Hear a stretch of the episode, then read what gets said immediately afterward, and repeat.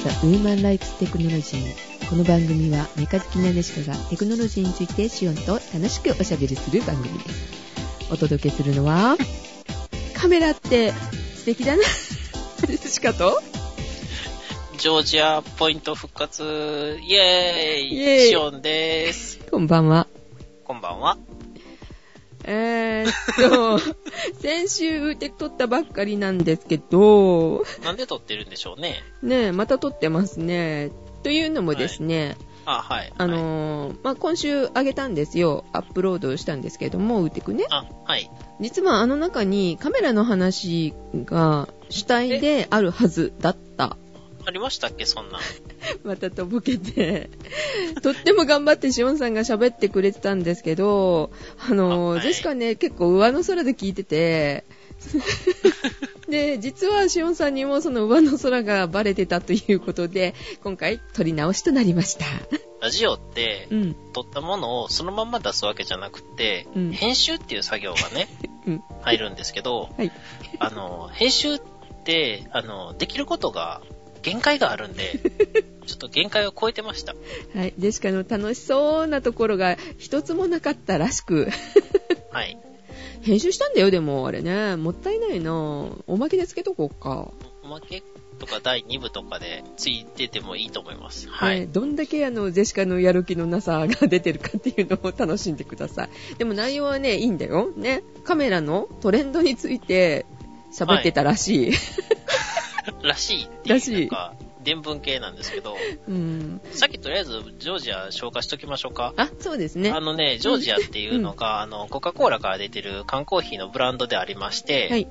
えっ、とね、昔、ポイントシールがついてて、それのシールのポイントを集めて、いろんな製品とか商品が抽選で当たってましたよと。うん。それがね、なんか、なくなるっていうことで、はい。なくなっておりましたのが、なんか、最近ね、また、ローソンのね、ポイント交換の引き換えで新商品を割とね、うん。60ポイントとかで交換できるんで、うん。まあなんか喉乾いたなぁと、うん。ローソンのカードがあるんで、じゃあローソンでも入って新商品と交換しようってこう入ったら、ジョージアのカフェオレがあったんでね、うん。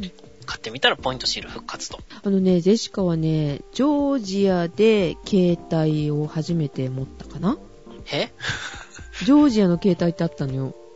ほそれが当たったのかな？当たったのかな？ポイントだったのかちょっと忘れたんですけどね。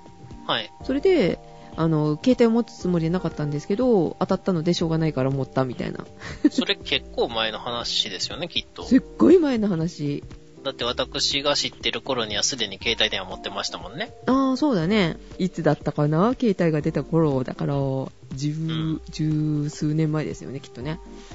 でしょうね。ね。でね、あの、ちなみに私がジョージアので、これ当たったことがあるのは、あの、AM、FM ラジオだけですね。あ、そんなのもあったの？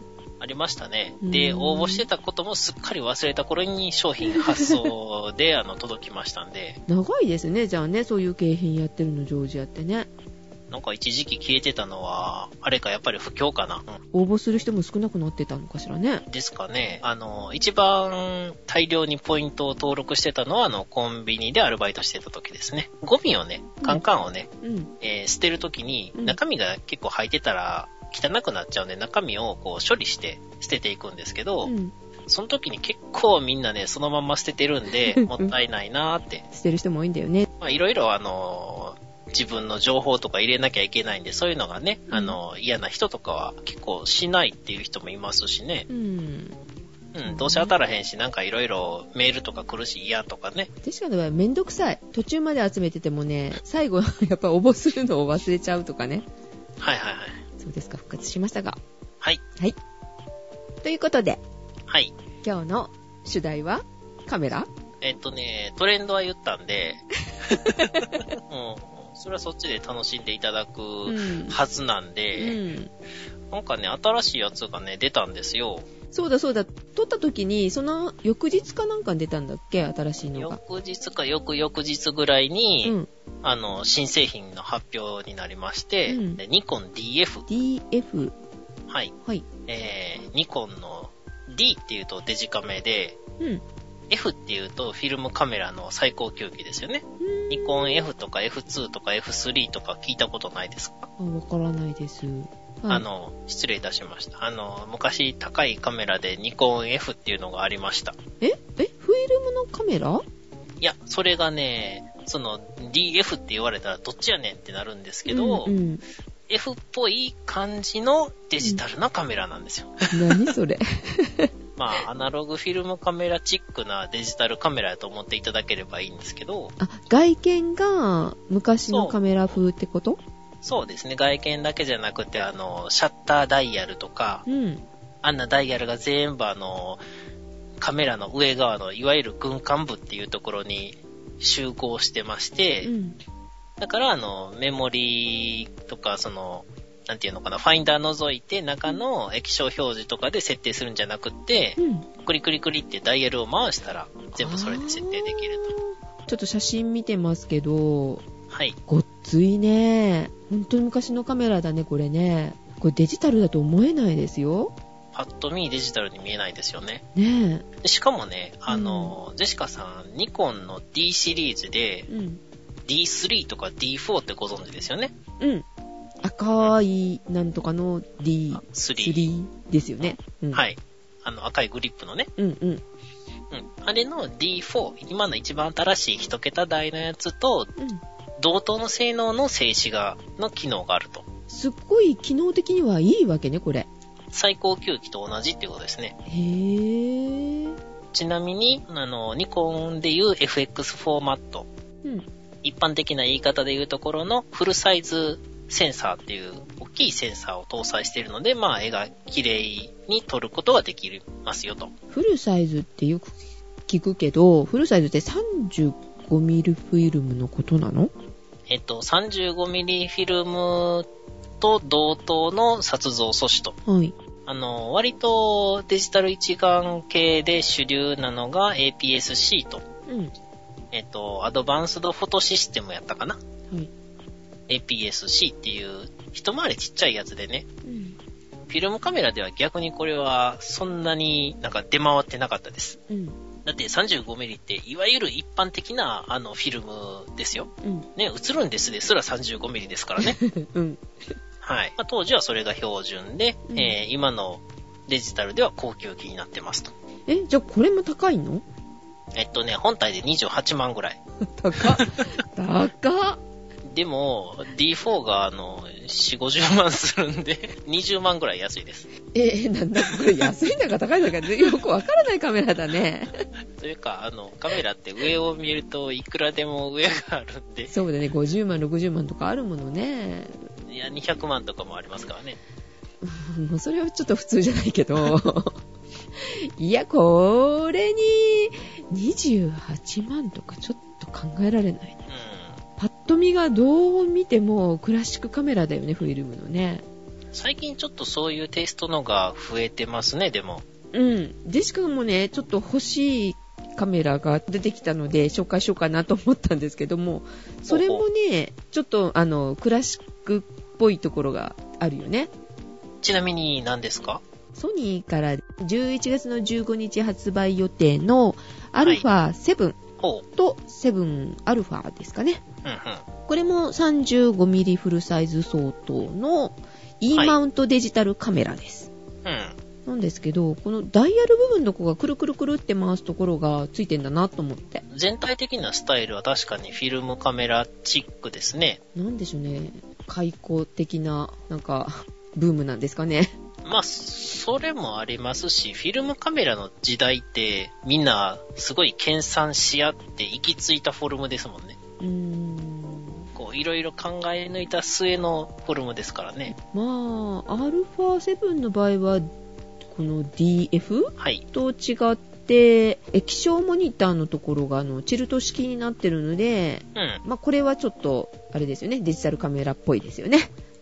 そうですね。まあちょっと戻しましょうか。D4 じゃなくて DF?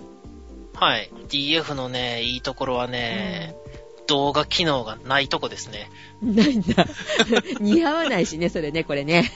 俺、逆についてたら、ええー、ってなりそうですけどね。なるなる。この価格で出てない、ついてないっていうのは。ね、輸送価格28万ボディのみで動画なんか撮れません。すっごいな、ニコンやるな。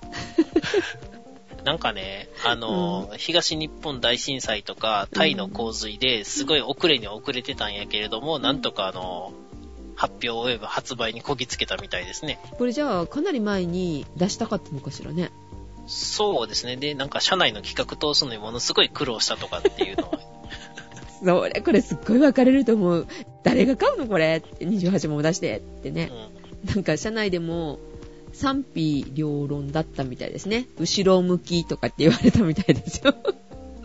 アナクロって、そんな暇があるなら他のカメラ作れって反対意見も出たようです。まあでもね、各社割と一機種ぐらい解雇趣味なスタイルのカメラ出してるんで、うん、まあ2個も出したらいいなとはちょっと思ってたんですけど、うん、でこの辺の最初って富士フィルムの HX X10 とかでしたっけ ?X1 Pro でしたっけね、うん、富士フィルムが確かかなり初期にやってたんですよね。イメージ的には、F3 になる前の F2 とか F のとか、FM ね、あの、ニコンの、ニコマート系とか、あの辺をちょっと想像するようなスタイルですね。それはちょっとね、確かよくわかりませんけどね、細かいところの写真はね、見てるところなんですが、はいはい。ボディも昔のこう皮が巻いてるあるような質感？はいありますね。これに後ろ見るとやっぱり液晶なんだなっていうのがちょっとおかしい。これも液晶いらないんちゃうんかな？え？ー、とりあえずこれでもタッチパネルなのかな？ボタンも後ろにいっぱいありますよね。そうですね。液晶モニター、タッチって書いてないですね。チパネルじゃないかもしれないですね。はい。えー、そうだそうだ。あの、ニコン DF のね、見てほしいところがもう一個ありました。はい。発売日言ってなかったんですけど、11月28日発売予定で、うん、見てほしいところは、ロゴマーク。ん？ん？昔のですか？昔のです。今のロゴマークって斜めなんですけど、うん、まっすぐで細めのニコンっていうロゴマークですね。このロゴだから古いカメラのような気もするのかもしれないね。あ、そういね。外見だけじゃなくね。うん。はい。今の他のデジカメと比べてみると、あの、差がわかると思います、うん。でもこれちょっと実機見てみたいですね。そうですね。うん、あのー、触ってみたい。価格はもう非常にあれなんですけれども、うんうん、えっ、ー、と、アルファ7の倍ぐらいしますけど。アルファ7だったら買えるかなと思うけど。アルファ7が15万ぐらいでしたっけ？えっ、ー、と、アルファ7で15万前後。はい。アルファ 7R で22万前後。うんうんうん、で、アルファ7のズームレンズキットがついてて、18万前後だそうですよ。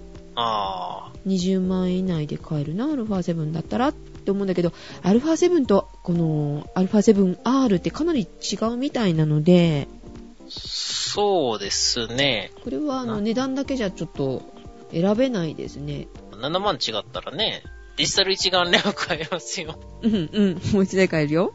はい。これに使われてるソニー E マウントっていうやつなんですけれども、うん。うん。これあの、NEX と同じやつですね。 あ、差が分かりました。はい、α7 シリーズの2機種で仕様が異なるセンサーが違うみたいですね。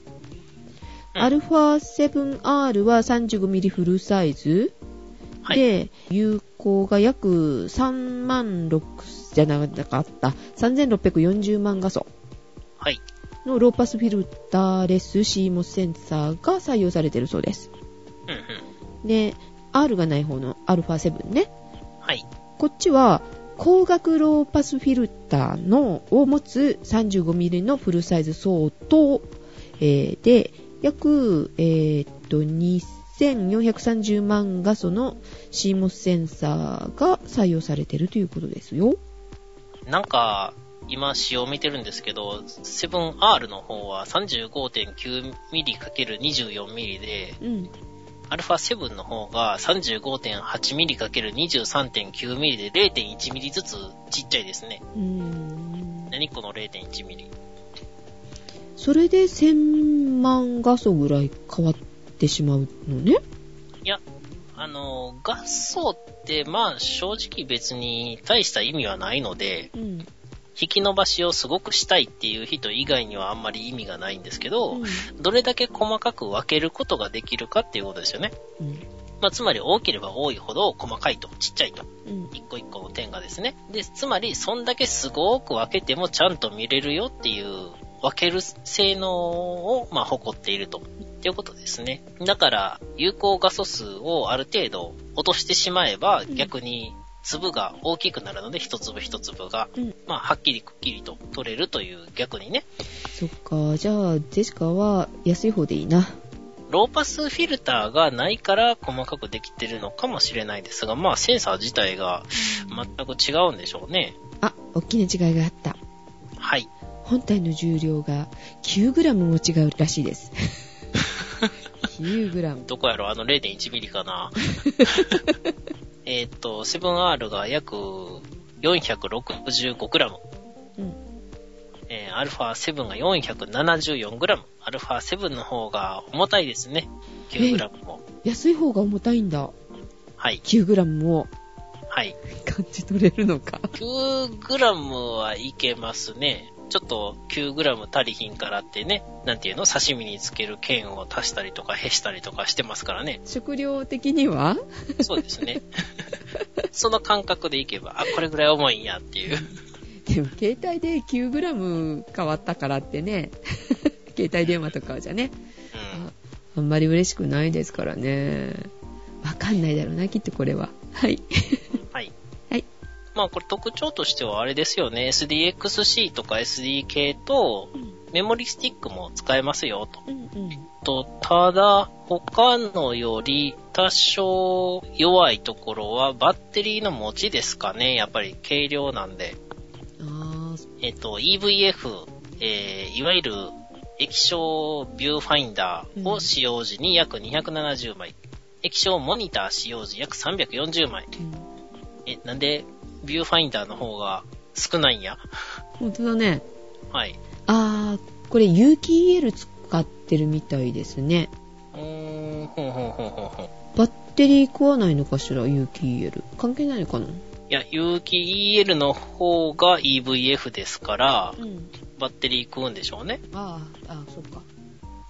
うん。ちなみにあの、最高シャッタースピードは8000分の1秒だそうです。うん、なかなか、うん、うん、いいんじゃないですか？ちなみに、あの、ネックスとかのあっちじゃなくて、うん、アルファとかですよね。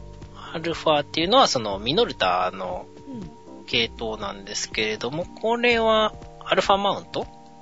になるのかな？じゃあ A マウントか。ミノルタアルファレンズは。うん、A マウントかな？はい。うん。で、A マウントも多分使えるようにするんでしょうね、これね。うん、合わせてフルサイズ対応の E マウントレンズ5本と A マウントアダプター2機種が出るっていう風に出てますね。え？アダプターが2機種？うん。アダプター2機種って書いてますよ。何なんでしょうね。え、それは α7R 用と7用で違うってことですかね。一機種って書いてるから多分そういうことでしょうね。えー、ちなみにこのデジカメウォッチには、あの、A マウントを搭載した、あのね、えー、α7 の写真が飾ってあるんですが、ごっついですね。すごいね、これ。474g しかないから、これ絶対。バランス悪。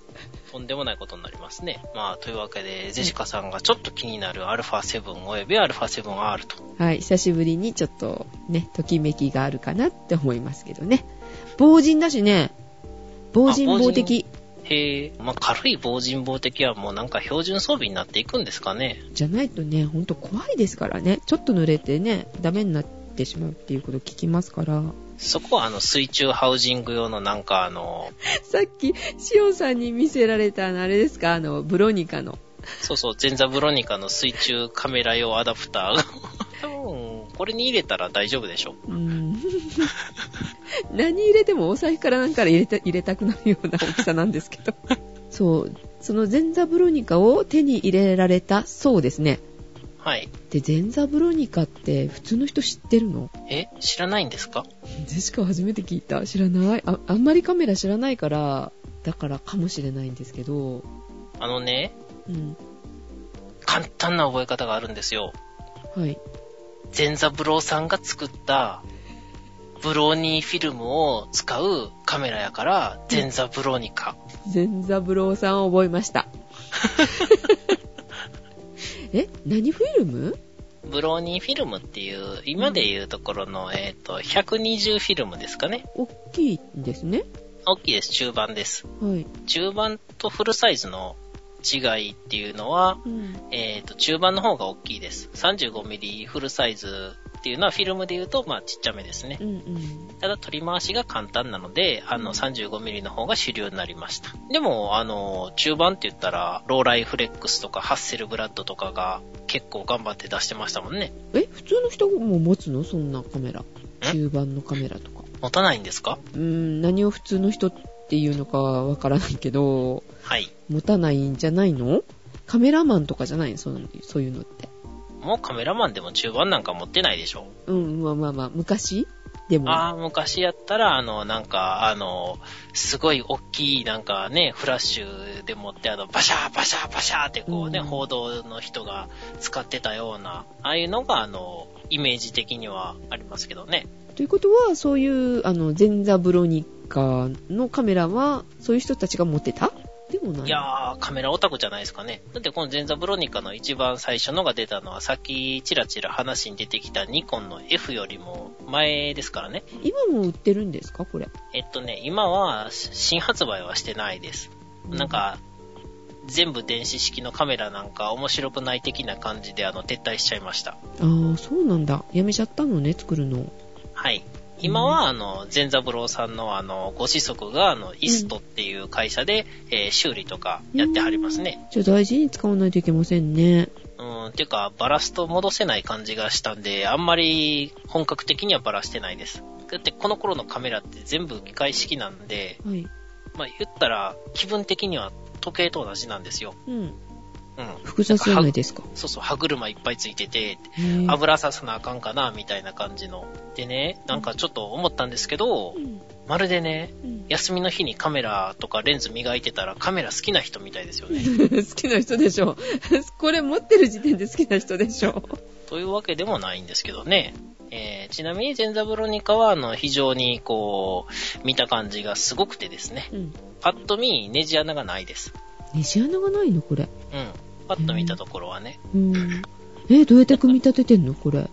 じゃあ、の、各種分解したりとか、皮張ってるところをベリベリっと剥がしたらネジが見えたりとか、こだわなんかすごいこだわりがあって作られてるんで、うん、バラすのも一苦労なんですよね。ネジは見えてた方が嬉しいな。F2 はすっごいちっちゃいネジが、うん、あの、ついてまして、うん、あの、ネジの本体とネジの頭の部分ですよね。うん、あれが、あの、サイズが同じようなやつとかね、あの、広がってないんですよ。ぶわっと。はいはい。で、精密ドライバーをね、あの、持ってこう、クリクリ回して、ここで取れるんかな、あれかな、とか言ってたらね、あの、カシャーンってあの、部品落として、あの、慌てふためくと。うん。あと一つですね、気になる新製品あるんですけど、カメラね。カメラではい。うん。これは多分でしか買わないとは思うんですけれども。うん。シカさんがカメラ買ってるところ聞いたことないんですけど。ないですね。えっとね、パナソニックの、はい。ルミックス。ルミックス。の、えっと、DMC-GM? GX7 っていうんですか？のセンサーとエンジンを継承してるそうですよ。これが11月の21日に発売です。ほうほうこれはね、見かけ的に、外観的にちょっとそそられないんですけど、これもなんかクラシックな感じするんだけど。なんかちょっとライカっぽい。ね。ファインダーがないけど。多分ね、ここにね、ルミックスって書いてなくて、はい、ニコンって書いてたら、あ、いいカメラねっていうのかもしれない。名前のイメージですか？どうもね、パナソニックのカメラも好きにならないんだなでもそれやったらジェシカさんニコン1とか良さそうなんですけどね。あれがこのような見た目で、うん、えー、ニコンですね。これちょっとおしゃれかな。ボディカラーが、えっと、オレンジ、ブラック、ホワイト、シルバー。うん。オレンジいいですよね。オレンジいいですね。ちょっと最近の、なんでしょうね、所有欲を満たすような外観のものが増えてきましたよね。こういうのがいいっていう人もやっぱりいますからね。うん。これはでも気軽に買って使えるお値段ですね。9万前後だそうです。なんかもう、金銭感覚がよくわからなくなってきました。9万円って安かったっけ？でもさ、こういうデジカメでも、レンズ変えられるんだよね、はい、そうですね。すごいよね。これにでも望遠つけたら、ちょっと。また、なんか、バランス悪すぎてちょっと気持ち悪い感じになりそうだけど。カメラにレンズをマウントしてるっていうよりも、レンズにカメラをつけてる感じです。ぶら下がってる感じ。そうそうそうそう。うんもうレンズの方にあの、グリップと、うん、あの、シャッターボタンが欲しくなりますよね。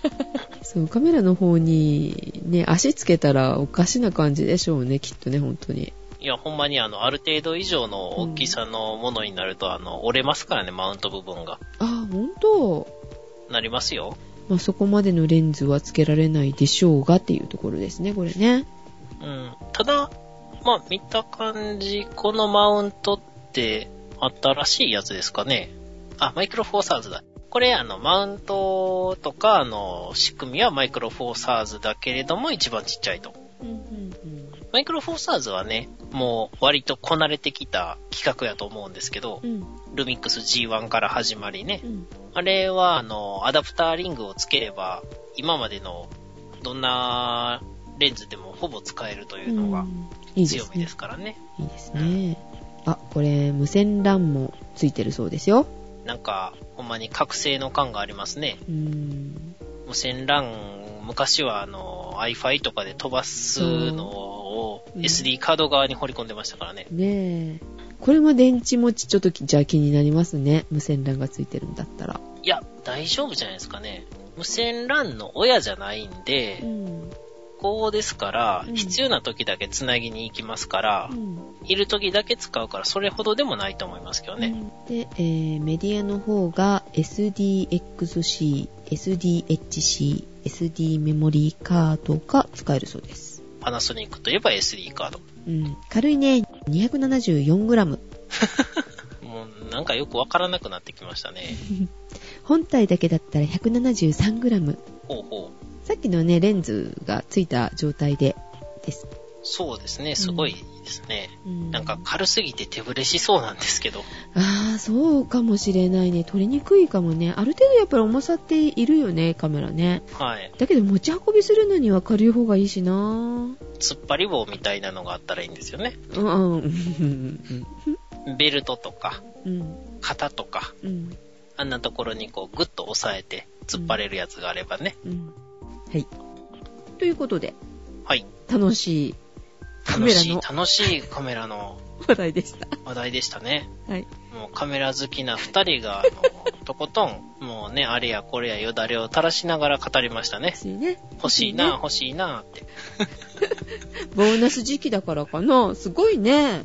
いろいろ出てるね。そうですね。うん。うん一時期ちょっとなんか下火になったかなと思ったんですけど、またなんか盛り上がってきましたね。うん、個人的には次の段階として、はい、レンズをね、選ばなきゃいけないのがもうめんどくさい。うんうん、なので、うん、バイオネット交換式及び、撮像素子のイメージを可動式のカメラが出てほしいです。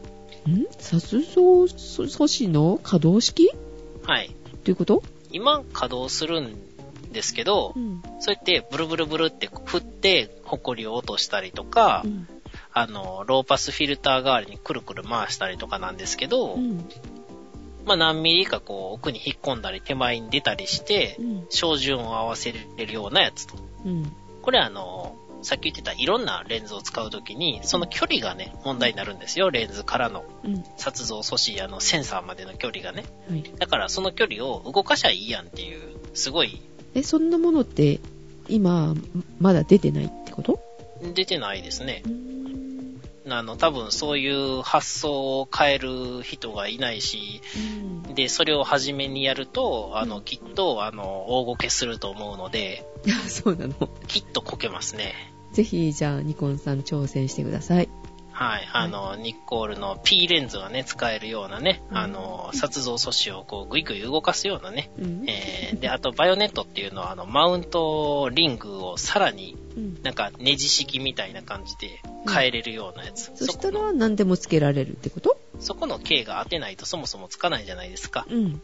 あの、連結みたいなもんなんで。うん。それを、まあ、アダプターリングで変えてるんですけどね。うん。増設じゃなくて取り替えっていうのもいいかなと。まあ多分こんな言ってたら、あの、5年後ぐらいに出てくるんですよ、きっと。塩さんのそういうの多いよね。はい、ということで、えー、はい。5年後に、また聞き直してください。はい。はい。わー。あ えー、終わると思った人、えー、よくタイムカウンターをご覧ください。まだ終わりませんよ。何が待ってるかな？えー、この後は、秘密のコーナー。秘密。秘密の？秘密じゃない秘密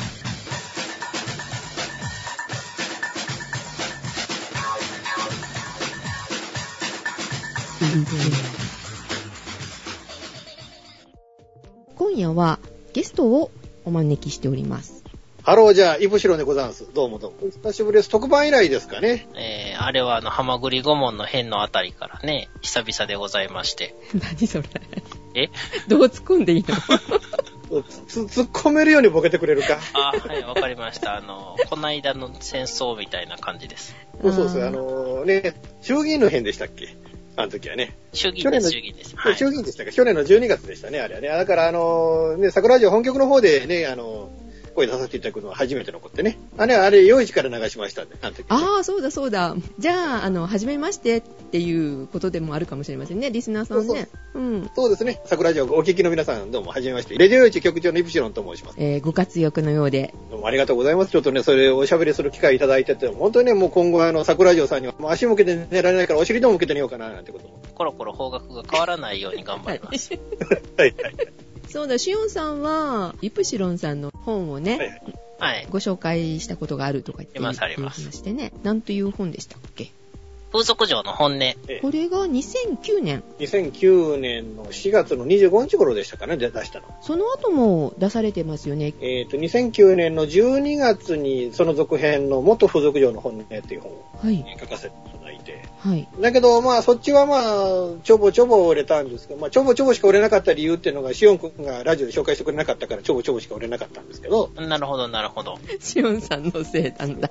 だけど、まあ、あの、風俗嬢の骨に関しては、ではね、もうあの、紙で4万3000冊、まあ、これ今年の9月現在で4万3000冊、いや、9月、6月、ごめんなさい、6月現在で4万3000冊売れまして。ほうほうほう。うんで、電子書籍を入れる、まあ、Kindle とか、ね、その、コボとか、電子書籍入れると、まあ、ちょっと5万をちょっと超えたぐらい。ああ、電子書籍ってすごいんですね。すごそうですね。結構、あの、よまあ、こういう本だから電子書籍じゃないと買われないって方も多いんじゃないかと思ってね。うん、電子書籍の方が足がつくと思うんですけど。ねえ、出てくるもんね、ずっとね、アマゾンとかね。購入履歴に。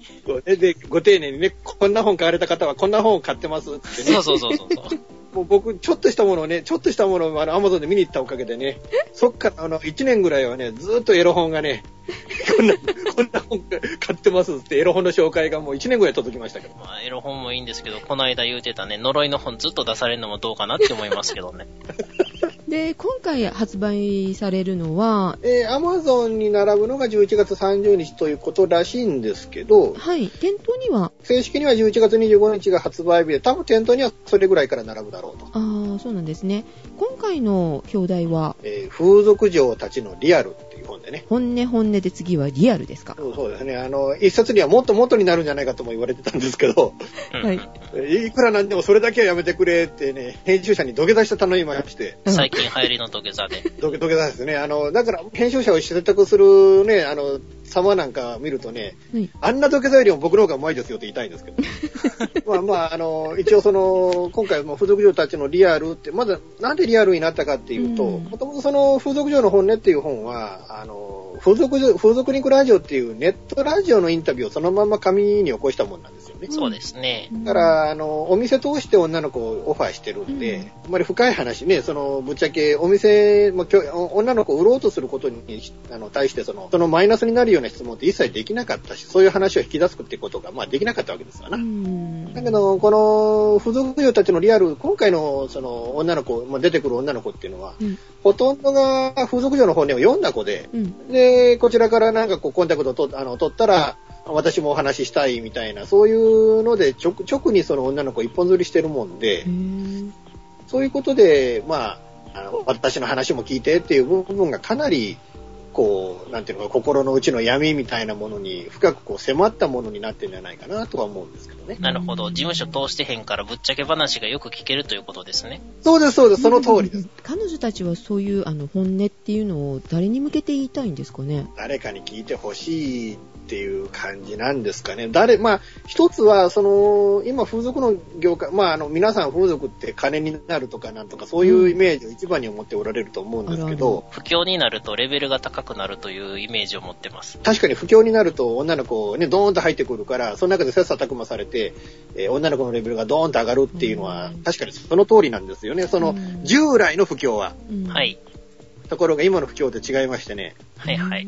風俗のお客さんって、もう極端にも減ってんですよ。えー、それは設けられないじゃないですか。なかなかのレベルが上がろうがなんだろうが、そんなことよりも、うん、まず、今日食べていくのどないしたらええねんっていうレベルの人が多いんですよね。それはまあその背景にあったのはやっぱり非正規雇用が多くなって、うんうん、で、正社員の数が減ってきて、で、非正規雇用の方々の賃金っていうのがもう、未だにこうね、そのアベノミクスだなんだって言いながら、未だにちょっと削られてる部分っていうのもあって、うんからもう皆さん遊びに行けない。だから、毎週遊びに行ってた連中が月2回になった、月1回になった、なんて話もよく聞かれるし、今まで3万円のお店に行けてたのが、この月に1回に絞っても月1万円の店にしか行けないわっていうような人が、まあ、かなり増えてるわけなんですよね。うん、ってその風俗という業界全体の占めるその、市場というものがどんどんどんどん縮小していっている。で、その結果、まあ、お金になっている女の子の数っていうのが、従来に比べて激減していると。だから、だから月100万儲けてるような子っつったら、それこそ女の子の中の2%、3%ぐらいなもんで、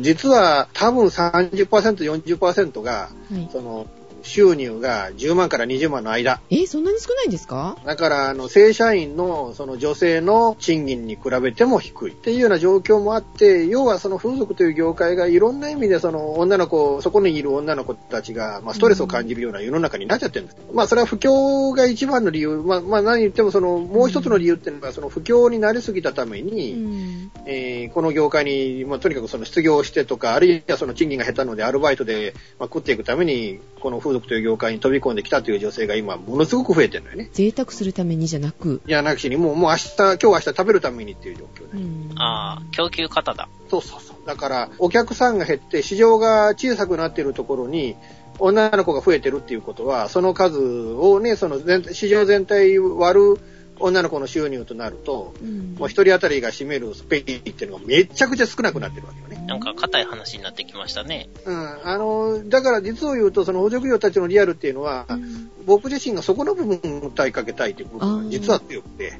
ほうほうほう。だから金儲けだってないに、そのこの世界に、それはまああのね、そのデリのドライバーから、あの、ボーイさんから、あるいはその風俗の業界に寄生しているカメラマンとか、まああの記者とかライターとかね、まあ僕なんかも含めてなんだけれども、うん、そういう人間ってやっぱり、やっぱ男性でも増えてるわけなんですよ。やっぱ食えない、世の中食えないからこういう業界ぐらいじゃないと食っていけねえだろうみたいな人がね。うん、ところが、もうそういう状況で食えない世界になっているんだっていう、実はその本、本屋さんなんかで風俗関係の本なんて見渡すと、こんなデリバリーヘルスをやると儲かるとか、うん、風俗の業界から学ぶ景気紅葉のなんか方法みたいな、そういう書籍って結構目立つんですよ。うん、でも僕もやっぱりこの物書きの世界においてよく分かったんですけど、もうあの、ビジネス書を出版してる出版社がそういう本ばかり求めてるんですよね。そういう本が書ける作家さんを。はい、だからその、実は風俗がかけ、あの、儲かりませんっていう企画書を持っていったら、いや、これはうちじゃ出されんなっていうのこと言われて、こんな中でもどうやったら儲かるんだっていう本ならうちで出せるけどっていう話になって。だから結局、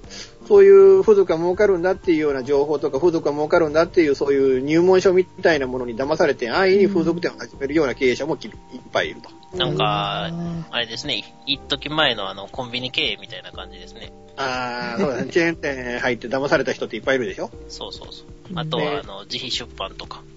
そうそう、自費出版、今もね、あの、商業出版っていう名を借りた自費出版って結構あってね。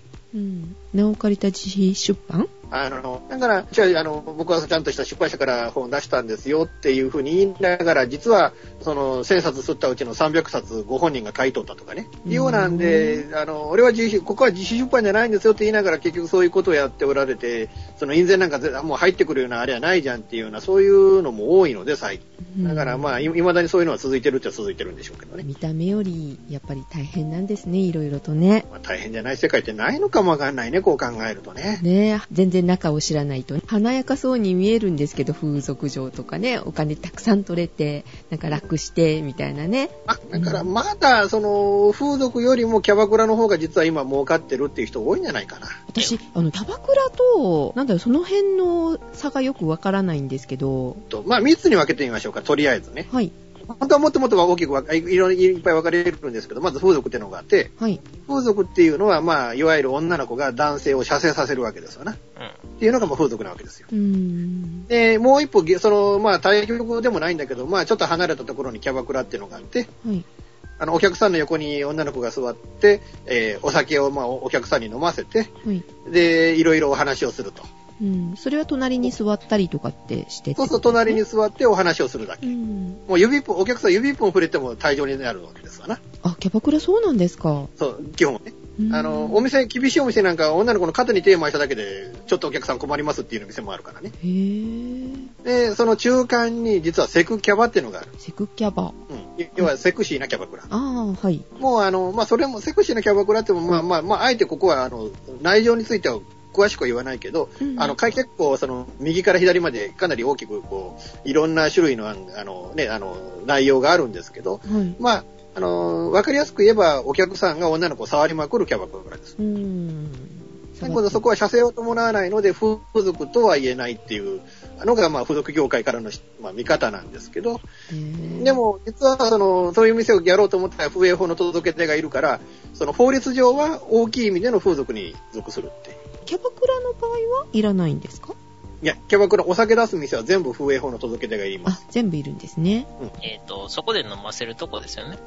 そうそうそうそう。あの、キャバクラは飲ませるとこ。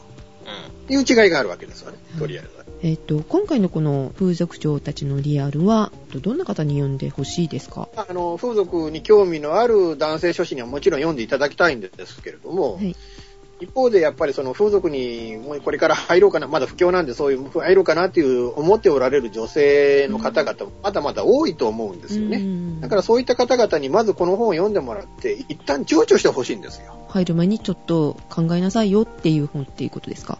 そうそうですね。やっぱりあの、中の内情はあれ、あの、書いてあるし、特にやっぱり、この風俗という世界の中で潰れていった女性のことなんかも書いてあるし、風俗がいかにやっぱ稼げない世界かっていうことも書いてあるので、だからそれでも私はこれやるだけの価値があるというか、この世界の中で、あの、私がやらなきゃいけない役割があるんだっていうような人には、はい、ぜひ、あの、風俗に入ってや、頑張ってみてはいかがですかとは言うんですけれども、その風俗で入っても結局稼げんでっていう方だったら最初からやらないに越したことはないし、正直な話をして、まあ、僕がこういうことで絶対言っちゃい本当はいけないことなんだけれども、風俗嬢であろうが、うん、デリのドライバーだろうが、ボーイさんだろうが、やっぱ風俗に、ね、そのライターさんとか、ね、その風俗マスクの人だろうが、うん、もうお客さんも含めてね、はい、風俗なんて世界は、あの関わらないに越したことがない世界なんですよ。要はね、あの、ぶっちゃけ風俗じゃないと、そのエッチなことができないっていうよりも、彼女と彼女がいて、彼女とエッチなことやってる方がずっと健全でしょ？うん、まあそうですね。だから、そういうことなんですよ、要は。うん、だから、あの、できれば、それは、本当は人生か、こういう世界には関わらないに越したことはないので、もちろんそれは、この世界を否定して書いてるわけじゃないんだけれども、うんうん、むしろこの世界にはいる女の子たちを守ろうという意思もあって書いている本なんですけど、ただ、やっぱりその、そこはやっぱ入ってこられる方々には、やっぱりそのマイナスの情報もよく知っていただいて、うん、プラスマイナス考えて、それでもできるんだっていう方にだけ入ってきていただきたいな。要はその、ね、何も知らずにポンと入ってきて、それで潰れてね、あの精神壊れていってなんてことっていうのはやっぱり避けてほしいなっていうのが正直なところなんですよね。この内容って Amazon に載せれないんですかね？ん。内容っていうのは？音声データを。あー、YouTube 載せてた人俺見たことあるんですけどね。いや、なんか結構ね、Amazon のあの、動画での、うん、なんか紹介は結構見かけるんですけど、うん、音声での紹介って見たことないなと思って、ふっと気になったんですけどね。リンクを貼るとかもいいかもよね。うん。案外 Amazon に言いに行ったら、あ、乗っけてみてとか言われるかもしれないですけどね。うん。そうですよね。まあ僕もまあちょっと今回可能であれば YouTube とか、まああとその著者のページも Amazon 用意してくれてるんで、うん、はい。そこでなんかちょっと原稿を書いて、まあ一本しか載せられないんですけど、ちょっとそこでなんか原稿書けるようであれば、なんか載せようかなっていうふうには考えてるんですけど。なるほど。えー、っとね、これ大体新しく発売される本のですね、内容が分かったかと思いますので、あの皆さんね、えー、もう聞き終わるまでに、もうポチッとクリックしていることやと思います。そうそう、アマゾン開いてね、えーはい、検索するには？検索するには？そうですね、あの、まあ、ぶっちゃけ風俗で検索していただいて も多分発売の頃にあの、あの、出てくると思いますし、はい、えー、まあ、風俗嬢のリア、えー、風俗嬢たちのリアルとか、はいいうようなタイトルで、とか、まあ、あるいはもう、あの、この著者の名前ね、吉岡雄一郎で検索していただければ、出てくると思いますので。イプシロンさんじゃ出てこないんですよね。そうですね。吉岡雄、だからフルネーム吉岡雄一郎、雄は、あのね、優勝の雄ですね。うん、で、入れていただければ多分出てくると思いますんで。はい。検索するときは、イプシロンさんでなく、えー、吉岡雄一郎さんで検索してください。よろしくお願いいたします。はい。えー、ちなみに価格は620円。そうです。今回、実はあの600円が620円にね、前回2冊は600円だったんですけど、ちょっと620円に。まあ、あの、多分来年3月の消費税の値上げを前倒ししたんじゃないかとは思うんですけど。一足早く。一足早くちょっと税金に、ね、皆さん税金の支払いに協力していただきたいなと。これ、Kindle 版が出る予定はあるんですか？多分、あの、近く出るとは思うんですけど、まだその、発売されたやつを裁断して読み込んでから初めてなんかリストに載ってくるんじゃないかと思いますので、うん、あの、年内には Kindle 版出てくるんじゃないかと思います。ということで、Amazon で検索してみてくださいね。ぜひぜひよろしくお願いいたします。ということで、今日のゲストは、イプシロンさんでした。どうもありがとうございました。ありがとうございました。したゲストのコーナーでございました。はい。お久しぶりでなかなかあの、パワーアップしてる感じでございました。お元気ね。多分私より元気ですね。うん、そう思う。若いよ。舌が痛くてね、三色団子も食べれないんですよ。えー、なんで？何したの？わかんない。舌がんですかね。それは違うと思うけど。うん、まあ多分ただの口内炎が下か、下の方にできただけやと思うんですけど。はい、ということで、お届けしたのは、ジェシカと、ションでした。おやすみなさい。おやすみなさい。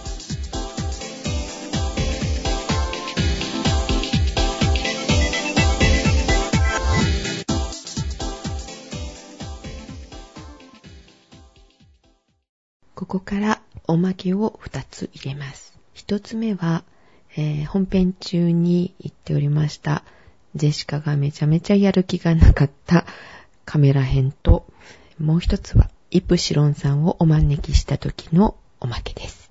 よかったら聞いてください。ということで、いやね、カメラがね、うん、欲しいなというか、買いたいなと思ってるのが、クールピックスエースっていうのがあるんですよ。うん、こいつがですね、なかなか性能が非常にすごくてですね、うん、DX フォーマットの CMOS センサーを搭載してます。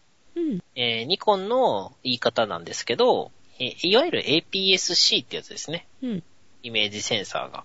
はい。どんな風にいいの？わかりやすく言うと、フィルムカメラで言うたら、フィルムのサイズがでかい。はい。ということは、多少、レンズの質が悪くても、うん、映る範囲が広いんで、うん、まあ、高精細に撮影できると。綺麗に映るんですね。まあ、簡単に言うと綺麗に映りやすい綺麗に映ると言い切れないんですけど。それは一部を切り抜いて大きくしても綺麗に見えちゃう？だからそもそもサイズですね、光を受ける部分のサイズが大きいので、うん、例えば同じ画素数でまあ、撮影したとしたら、うん、サイズが大きい方が色を受けてる部分の面積が大きいと。うんうん、それはそうですよね。センサーがちっちゃかったら同じ画素、画素っていうのは、えー、いくつの点々で写真を記録するかっていう、まあ、カメラに限った場合ですけど、はい。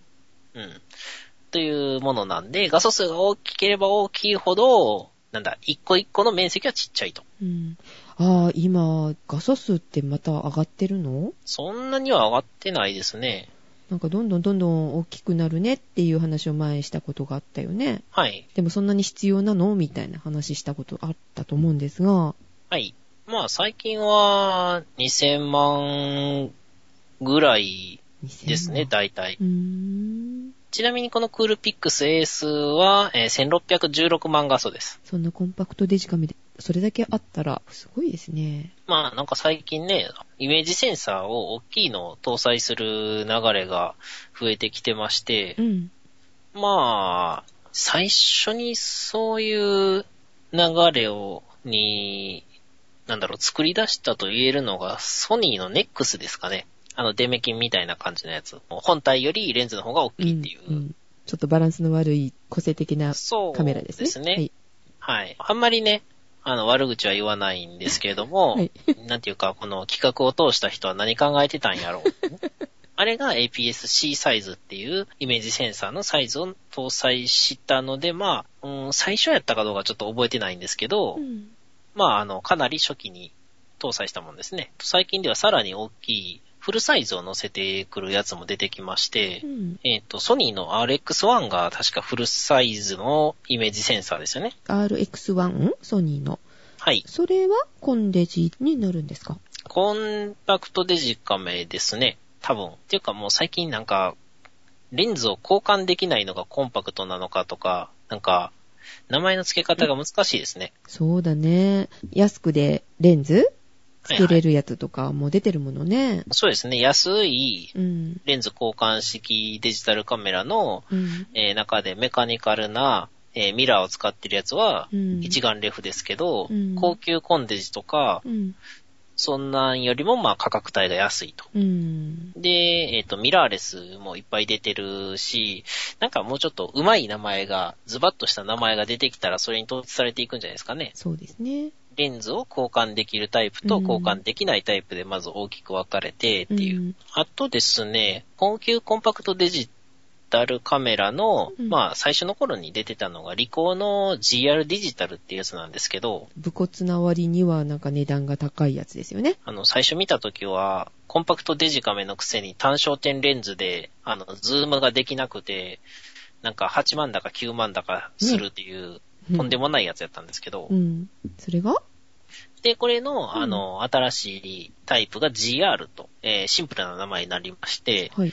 これが、まあ、イメージセンサーが大型化して、まあ、APS-C サイズと。これもいい感じなんですか？これ、ちょっと欲しいですね。どの点ですごい欲しいと思うかな？あ、まあ、あの、GR 系と操作が似てる CX2 っていうのを今持ってるんですけど、うん、その辺がね、あの、全然ユーザーフレンドリーな感じがしなくって、もういろんなことができて、うん、コンパクトデジカメっぽくないんですよ。簡単に撮れますよっていう。え、簡単に撮れないってこと？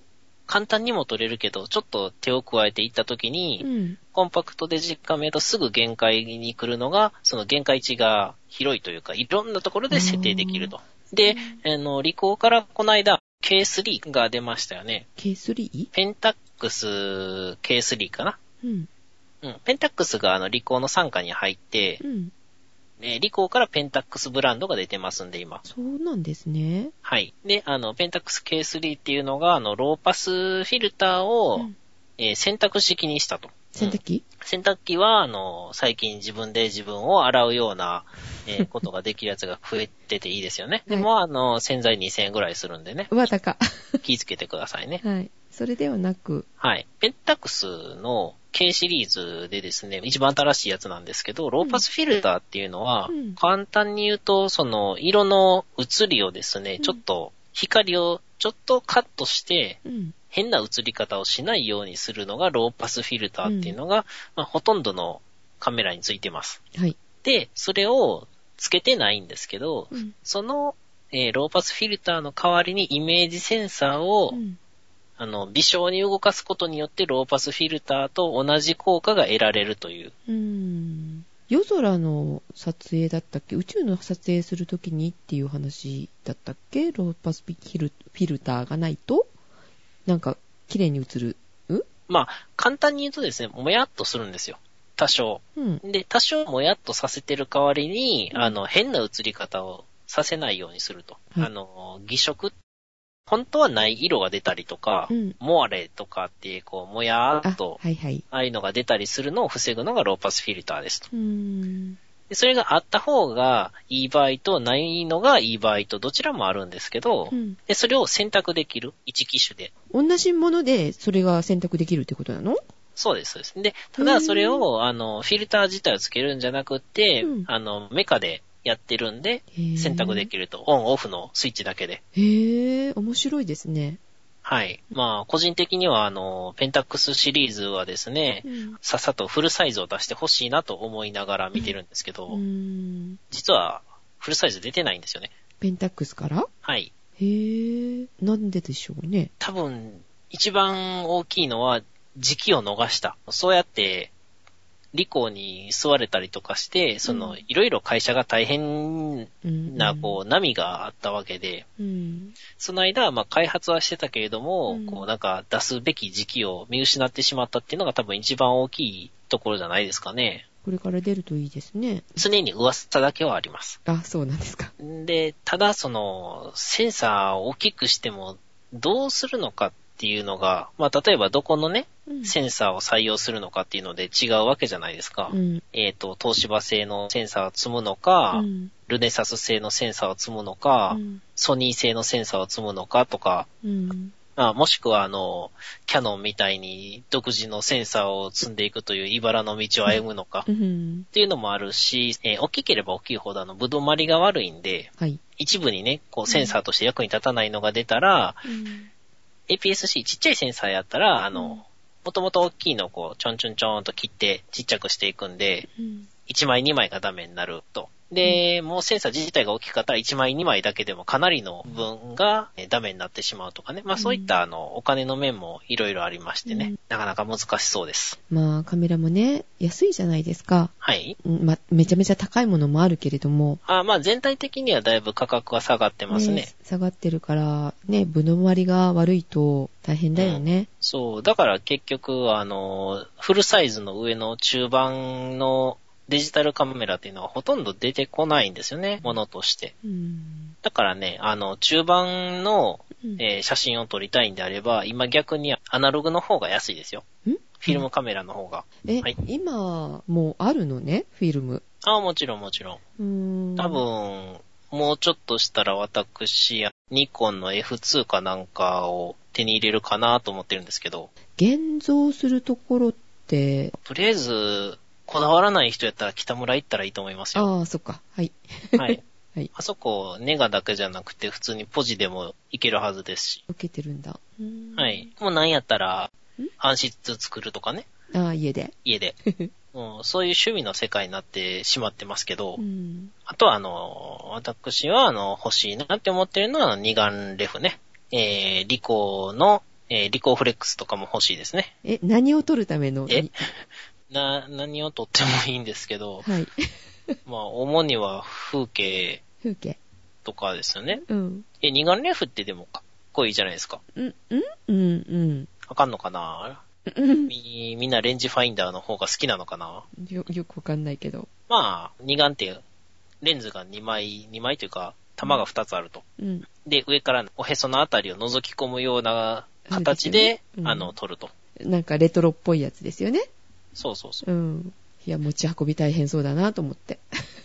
持ち運びよりは、うん、多分保管の方がめんどくさいです。あ、そうなの？あの、ドライブースみたいなやつとかを買ったり、うん、ドライボックスにあの、水鳥蔵さんみたいなやつと一緒に入れとかなあかんとかね。カビとか生えちゃうってこと？そうそうそう。カビ生え、もし、ね、レンズがちょっとダメになっても、もう修理すらできなくなっていきますからね。ああ、そっかそっか。そうそうそう。え、その二眼での、デジカメとかある、はい、二眼デジカメは今のところ知らないですね。二眼っぽいデジカメやったらありますけど。あ、そう。あの、トイカメラみたいなやつとか、はい。あの、ミノックスのローライミニデジとか。ぽいだけなんですね、それは、ね。ぽいだけです。はい。大して意味はないです。はい。はい。というわけでね、あの、まあまあ概要としては、ちょっと前までは画素数をどんどん高めていってましたけど、うん、うん、なんか最近はあのイメージセンサーをどんどんね、大きくしていってる流れがちょっと見られます。うん、が、多分中盤はもう流行らないでしょうね。中盤サイズになってくるとね。うん、今あるやつがなんか本体だけで60万とか。高っ本体だけでね。200万とか。ひ謎の、あの、ものしかないですね。えー、そんなののレンズも高いでしょうね。じゃあ、本体がそんだけだったらね。そうそうそう。そうですね。まあでも今出してるやつは結構あの、ハッセルブラッドが出してたりとか、うん。うん、カメラ好きな人が名前聞いたことあるところが、あの、ちょっとだけ、ほんまに趣味でそういうのをやる人向けっぽくって出してますよね。うーんえー、というわけでね、えー、中盤が、えー、デジタルになることは、一個のその流れになることはまあほぼでしょうねという寂しいお話でございました。はい。はい。はい。というカメラの話題でした。はい。お疲れでございました。お疲れ様です。すいません、もうありがとう、ほんと、しおんくん。ね、ジェシカさんもありがとうございます、ほんと。いやー、でも私、あの、題名だけを見てたら、あの、風俗嬢たちに興味のある人たちが、ワクワクしながら見る本かと思ってました。いや、リアルってついたら、ちょっとイメージ違いますけどね。だから思い込みなんだと思うけどさ、こういうね、本のね、お姉ちゃんがちょっと乗っててってなるとね。多分、うん、そういうお姉ちゃんのあれを知りたい場合は、タイトルとしては、素顔とかがいいと思います。リアルだと、ドロッとした部分も入る感じのタイトルなんで、うん、狙いはいいんじゃないでしょうかね。なるほど、ね。あと、サイズ社っていうのがドロッとしたものを好む出版社なんで、へー。世の中の裏側ばっかり追いかけてるのがサイズ社の特徴なんで、だからそれでまあこういうタイトルになったんじゃないかなと。まあ、ぶっちゃけこのね、あの出版社に関したら、題名とか、そういうのは、あの、一切私に、いうか、著者に発言権がないんですよ、この会社は。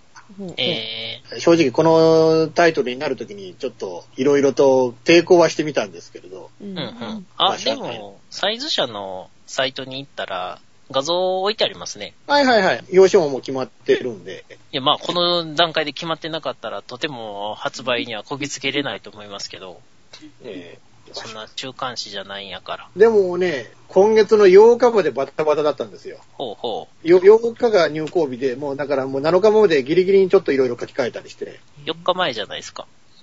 そうです、そうです。もう先週末ですよ。はい。先週の金曜日にやっと僕の手を離れた。それで25日発売ですか？すごいですね。うーん、ほぼ決定校ができてたら、あとは通るだけなのかな。じゃあ、これを撮ってるタイミングも、私がスカイプのメッセージを送り間違ったタイミングも完璧やったと。そうですね。何それ？